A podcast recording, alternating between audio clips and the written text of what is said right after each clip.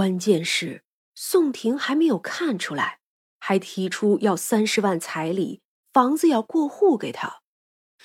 这种情况下，婚事自然是谈崩了。还好男方家长还算是有涵养，没有当场爆发出来。可刘改花两口子呀，已经都快尴尬死了，回来就跟女儿吵架了。宋婷爸爸呢，并不大管，就去上班了。晚上母女俩闹过之后，宋婷也说要改了。可这个时候是人家男方父母不愿意了，娶这么个媳妇儿。是给家里添堵来了吗？谁家都是自私的，还不想着自己的孩子好吗？你说不爱做家务可以，可张嘴就是不做婚驴，不生孩子，还要过户房子，这样是不是说不过去呀？你要是一开始就不想生孩子，那个也得是两个人说好，双方都同意才可以吧？一开始什么都不说，谈婚论嫁了才提出这个，这搁谁能接受啊？男人觉得宋婷是家里给惯坏了，还是愿意再谈一次的。可这最后一次又谈崩了。这是在一个咖啡厅里，宋婷站起来怒骂：“你个妈宝男，你就是想白娶我！我凭什么要去你家做牛做马呀？”现在的婚姻法那都是没有保障的，我为什么不能在房子上写我的名字啊？现在的女孩子难道不该独立，不该在职场上打拼吗？凭什么要去你们家做保姆啊？男人当场就觉得没脸待着，于是怒道：“好，那就分手吧。”说罢，丢下他就走了。他呢，也是觉得没什么好说的了。要是现在才买房子，还能考虑写两个人名字。可那房子是几年前他就买了的，既没有叫他帮忙还贷款的想法，也没有叫他帮忙装修。也正是因此，彩礼钱就不想给那么多了，因为他家里呀也实在是并不宽裕。可这些话对上宋婷那振振有词的样子。他呀，连说都懒得说了。他甚至怀疑自己这回就不该谈的。这女人已经被网上那些鸡汤给惯坏了，天天的张嘴就是直男癌、普信男、妈宝男，完全不看自己是怎么样的。一个月赚三千多，要不是有家里，他自己吃饭都还不够呢。就这还一天天想过小资生活，这还能怎么谈呀？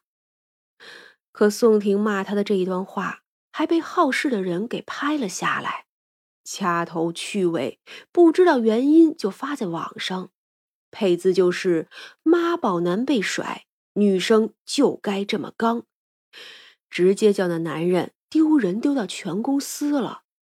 还好他老板了解他是什么样的人。不然呀，只怕工作都没了。但是宋婷呢，依旧不觉得自己错了，还等着男朋友回来给她道歉呢。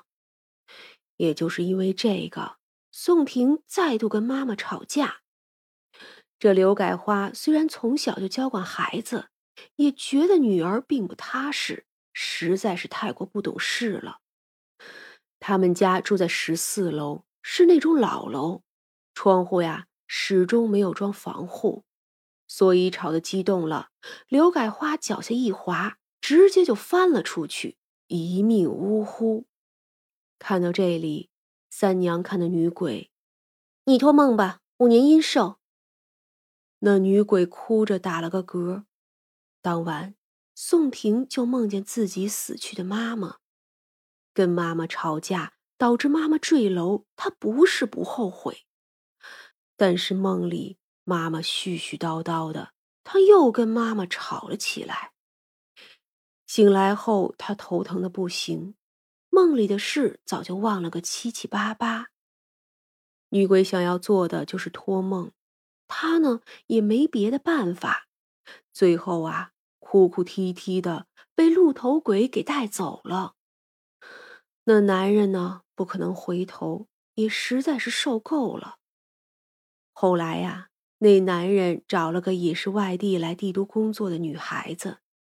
这女孩子虽然一个月也只有万把块的收入，看似是不少，可在帝都呢，也不过是勉强。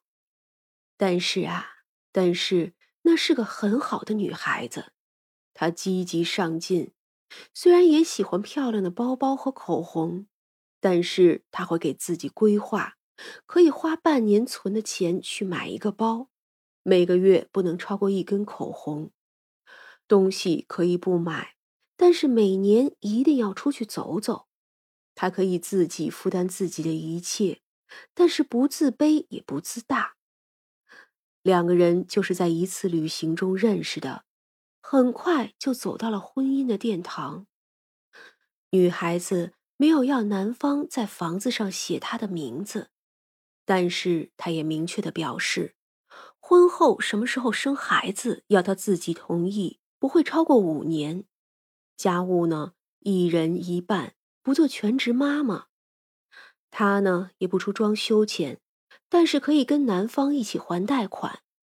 最后啊，男方还是给了丰厚的彩礼。其实磕磕绊绊在所难免，两家呢也因为结合的时候的一些事儿闹出些矛盾，但是总体呀都是小事儿。而宋婷分手后，也不是找不到下一个，毕竟她还是年轻啊。或许是吸取了教训，找到下一个就没这么作了。或许啊，是眼下没这么作。几年后，她嫁的却也不是这个男人，再也没提起什么希腊婚纱照以及巴厘岛度假了，因为最后结婚的。是个沉默寡言的普通打工人。这个人呢，也不过想找个普通的女人过日子。婚后很快就生了女儿，一家的日子说不上多幸福，至少也平淡满足。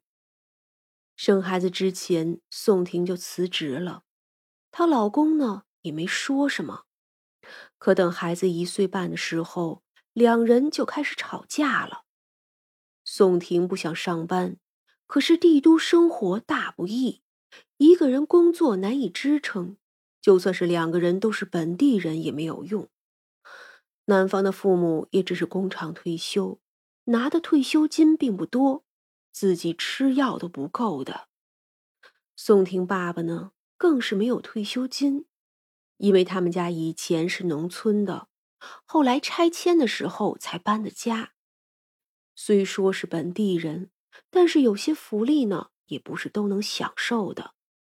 换而言之，就是极其普通的家庭。宋婷因为不想上班，就又开始闹了。可事实上，她的女儿一直都是婆婆在照顾的。既然她这样不想上班，最后她老公也认了。可每天不上班不工作，就容易生事儿。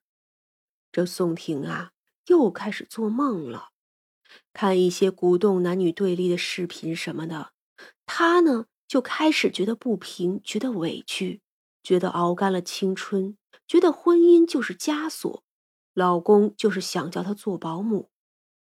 这个还不算，她甚至开始看直播买原石，做那种一夜暴富的美梦。有一次。一晚上，他买了六万多的石头，自然什么都开不出来的。这一次，两口子狠狠的吵了一架，他呢也失去了管钱的权利，也因此更加每天抱怨，动辄摔东西骂孩子。她老公是个沉默的人，换而言之就是这种人忍耐力很高，但是一旦决定了什么事。基本没有更改了。这样的日子过了一年多，男方提出了离婚。